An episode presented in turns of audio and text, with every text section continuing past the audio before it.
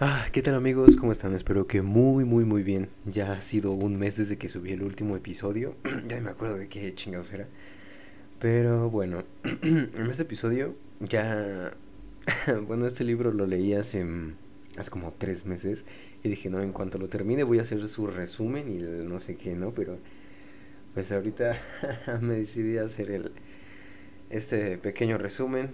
Muy, muy breve reseña sobre este libro titulado Los sueños de Pemex, del autor Ruiz Pasos. Empecé un poquito del autor, creo que era maestro. Ah, mira, aquí dice, profesor titular por oposición de la teoría económica en la Facultad de Derecho de la UNAM. Eh, en 1988 incursionó en la vida política, etcétera. Ha sido este también presidente de la Conducet y bueno, ha hecho varios aportes en, en México en materia política y económica.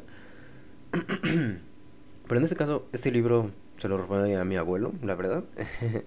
me llamó la atención porque, pues igual, en algún momento vi alguna noticia sobre la, el rating que le da el Moody's, que es una empresa que le da este valoración a otras empresas sobre su confiabilidad o más bien su viabilidad y la noticia que vi fue que eh, había este, reducido la confiabilidad. Realmente no me acuerdo, o más bien la, calificación, ¿no? Así, la calificación de Pemex de un A a AB, que, bueno, por, por, por la misma deuda que se menciona, ¿no? Pero creo que en este libro, aunque ya está un poquito desactualizado desde 2008, vienen muchos, muchos datos y mucha historia sobre lo que pasó en esta empresa. Pero bueno, eh, en el principio únicamente, bueno, nos, nos introduce al, al, principio de Harding, que nos dice que la empresa no tiene dirección, porque esta es como si fuera de todos pero aquí nos referimos como todos, o sea, es de los funcionarios públicos, es del gobierno, es de nosotros el pueblo, es de los trabajadores, de los despachadores o es del Estado. Entonces, ahí es como, ¿quién va a tomar las decisiones que, que le darán rumbo a, a, Pemex? Pues, ¿quién sabe? Es, es nacional, pero la manejan los funcionarios, pero la consumimos nosotros, entonces, ¿quién sabe? bueno, en, el, en otro capítulo menciona, bueno, te va dando un poquito también de historia sobre qué es el petróleo. Es un hidrocarburo formado por carbono e hidrógeno. Este se forma por la putrefacción de materias orgánicas sepultadas por movimientos de la Tierra a través del paso del tiempo. Creo que igual un, un documental que lo explica muy muy bien y en media hora es el de Historia Nivel 1, el petróleo. Ahí también viene sobre la lucha de este oro negro que bueno, el principal productor de petróleo es Arabia Saudita, o más bien era el principal productor de petróleo hasta hace unos años. Ahorita creo que ya, bueno, ya le perdí mucho la la nota, o más bien la, la vista. No sigo tanto este tema, pero es interesante saber un poco. Bueno, ahora, ¿cómo, cómo se transforma el petróleo? A través de la, la destilación se obtienen varios derivados, que pueden ser la querosina, los asfaltos, las grasas, las parafinas, lubricantes el diésel, y el más importante, la gasolina. Ahora, ¿por qué es tan caro? ¿Por qué, por qué este, este recurso es tan caro? Bueno, entonces nos vamos a tener que remontar al principio de la escasez en economía. ¿Qué nos dice que dado que este, este recurso es escaso y además es de muy difícil extracción, aumenta su valor? Este es un principio de la demanda. Entre mayor demandado esté, pero mayor, eh, pero menor oferta tenga, va a aumentar su valor. Ok, espero que haya quedado claro. Una gráfica sería mejor, pero con esas palabras espero que sí. Bueno, nos voy explicando también un poco sobre quiénes fueron los principales países que fueron en, en trabajar este, este recurso, que fue Rusia, Estados Unidos, pero principalmente Estados Unidos. No sé si han escuchado el nombre de John D. Rockefeller, que fue creo que de los más grandes empresarios que han existido en, en el siglo este, 19 hay más, porque, bueno, si nos remontamos al siglo XIX, recordemos que estaba también la, la revolución industrial, que fue cuando se dieron, fueron naciendo varias empresas, varias industrias, y en este caso fue la industria del petróleo, con la empresa Standard Oil Company en 1870, ya que controlaba alrededor del 90% de la producción en Estados Unidos. Ese sí era un monopolista, ese era un verdadero monopolio.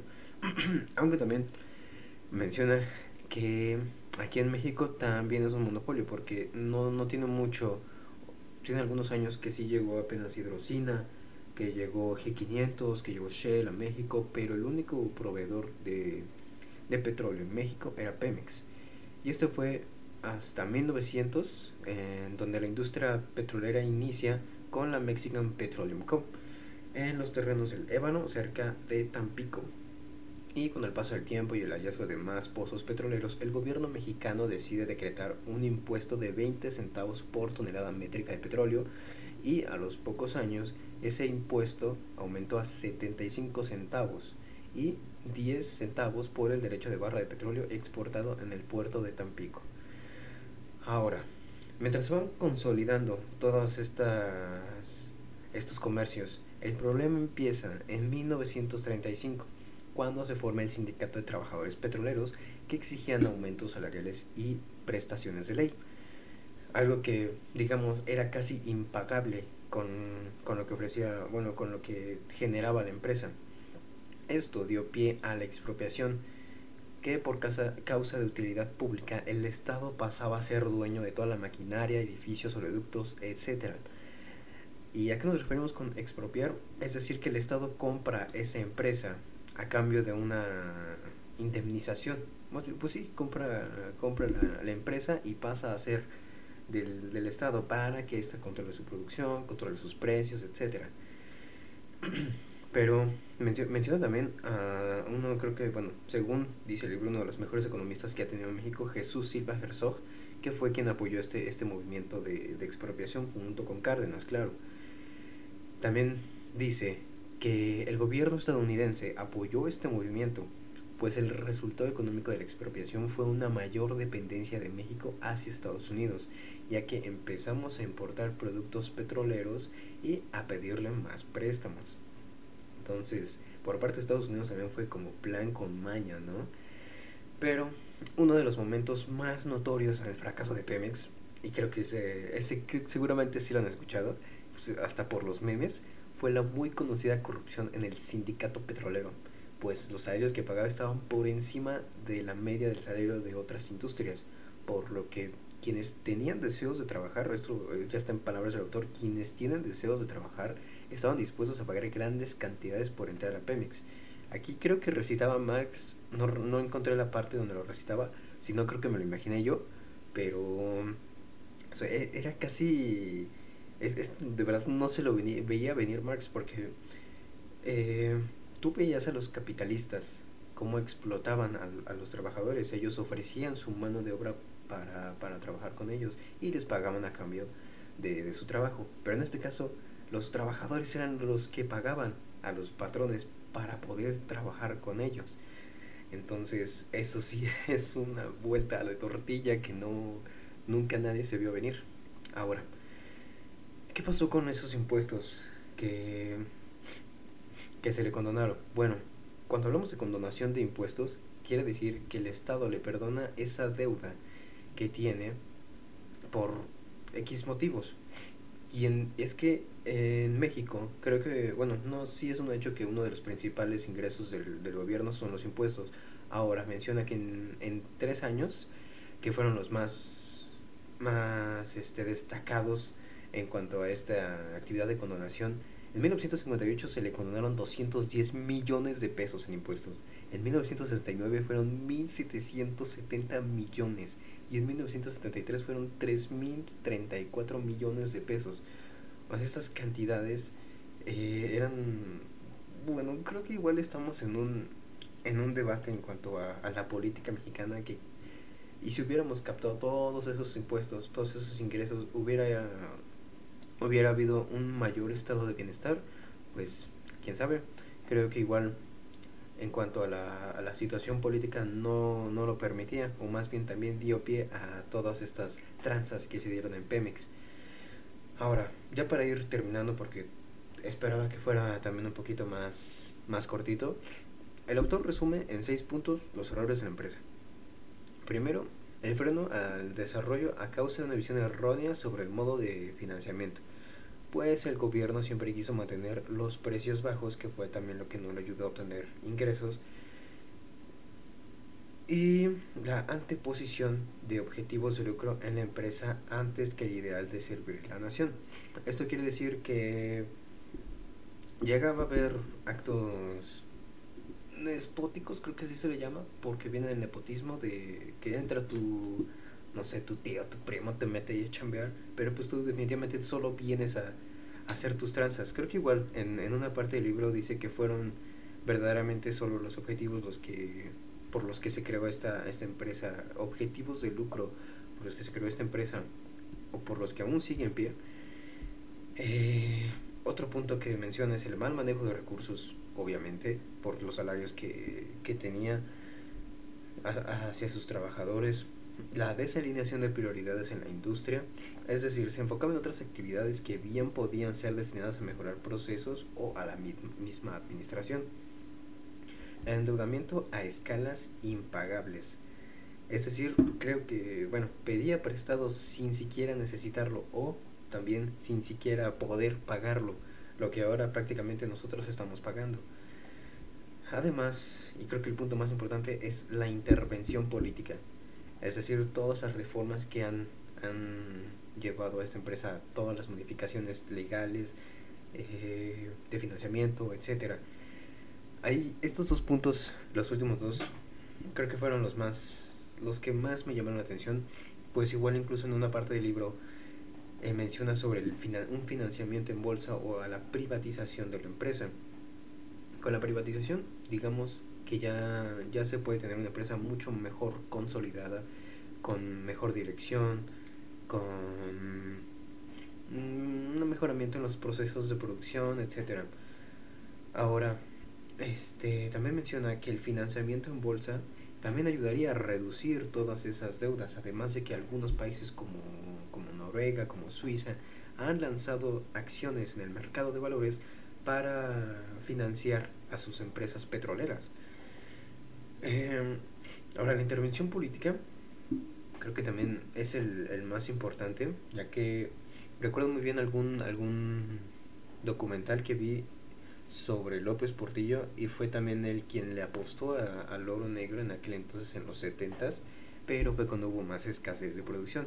Es decir, em, le apostó a encontrar, a hallar, a acabar más pozos petroleros, pero al final hubo una, una crisis global, lo que no favoreció mucho en ese, en ese entonces. Y es que también a intervención política, em, creo que hemos visto como en cada sexenio la excusa, o más bien la, la idea de que los presidentes van a bajar el precio del petróleo es este como lo que más llama a los mexicanos a decir, uy, sí, no, este presidente va a hacer las cosas bien, ya que el, eh, el, la gasolina está bien cara y que no sé qué. Bueno, más bien van a bajar el precio de la gasolina, ¿no? Pero la gasolina está derivada, es un derivado del petróleo.